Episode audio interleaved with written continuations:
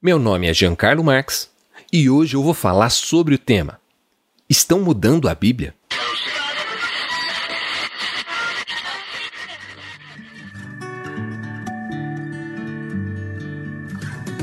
Você está ouvindo da Crentaços Produções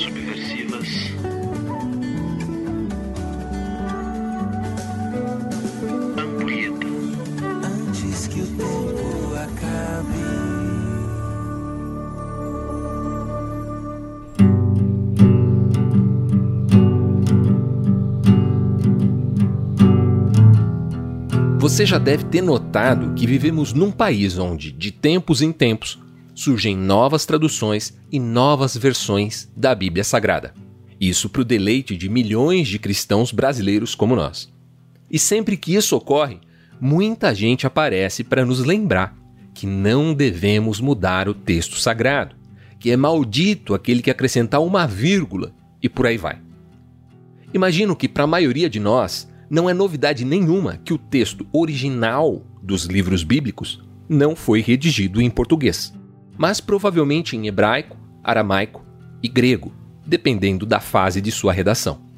A versão Almeida, tão conhecida dos evangélicos brasileiros, começou a ser escrita somente em 1681 e de lá para cá foi complementada, atualizada, revista dezenas de vezes. Talvez as mais traumáticas atualizações foram aquelas que, ao longo da história, amputaram parte do texto que costumávamos ler. Um exemplo clássico de mudança desse tipo está lá em Lucas 9, 55 e 56, quando os irmãos Tiago e João sugeriram a Jesus que eles orassem para que o Pai mandasse fogo do céu para consumir a cidade samaritana que não aceitou hospedá-los.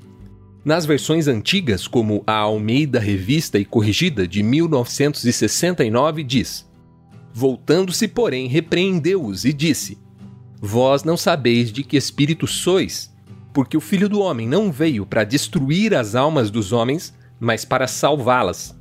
E foram para outra aldeia. Mas as versões posteriores a esta suprimiram boa parte desses dois versículos. A nova Almeida atualizada, por exemplo, diz: Mas Jesus, voltando-se, os repreendeu, e seguiram para outra aldeia. Esse é apenas um exemplo, mas há muitos outros. Aliás, existe toda uma teoria conspiratória de que estão adulterando o texto bíblico, tirando partes importantes da nossa doutrina, com o propósito de sabotar a Igreja de Jesus Cristo. Sinto decepcionar, mas a realidade é bem menos emocionante do que isso. O fato é que todos os textos originais que temos, em hebraico, aramaico e grego, são cópias manuais. Assim sendo, é natural que hajam pequenas diferenças entre um original e outro original. O mesmo ocorre com os textos clássicos dos filósofos gregos, por exemplo. Antigamente, a preferência da maioria dos tradutores era pelos originais mais longos. Acreditava-se que esses textos preservavam maior fidelidade aos autógrafos dos primeiros escritores. Com o avanço dos estudos de textos antigos, concluiu-se o oposto que os textos mais longos são provavelmente fruto de acréscimos dos próprios copistas, seja para interpretar, para explicar ou mesmo para somar ao texto alguma nova informação vinda de outra fonte, que o copista julgou ser igualmente fidedigna. Dessa forma, muitas Bíblias mais recentes estão vindo com essas partes do texto entre colchetes, com uma observação de que eles não constam em todos os originais ou nos originais mais pesquisados.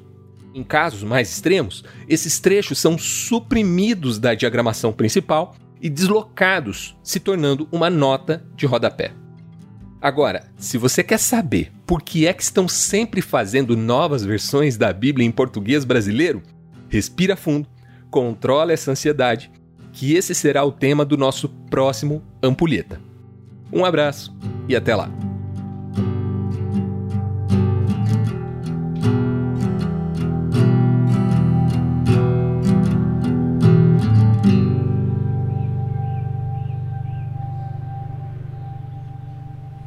Mamãe!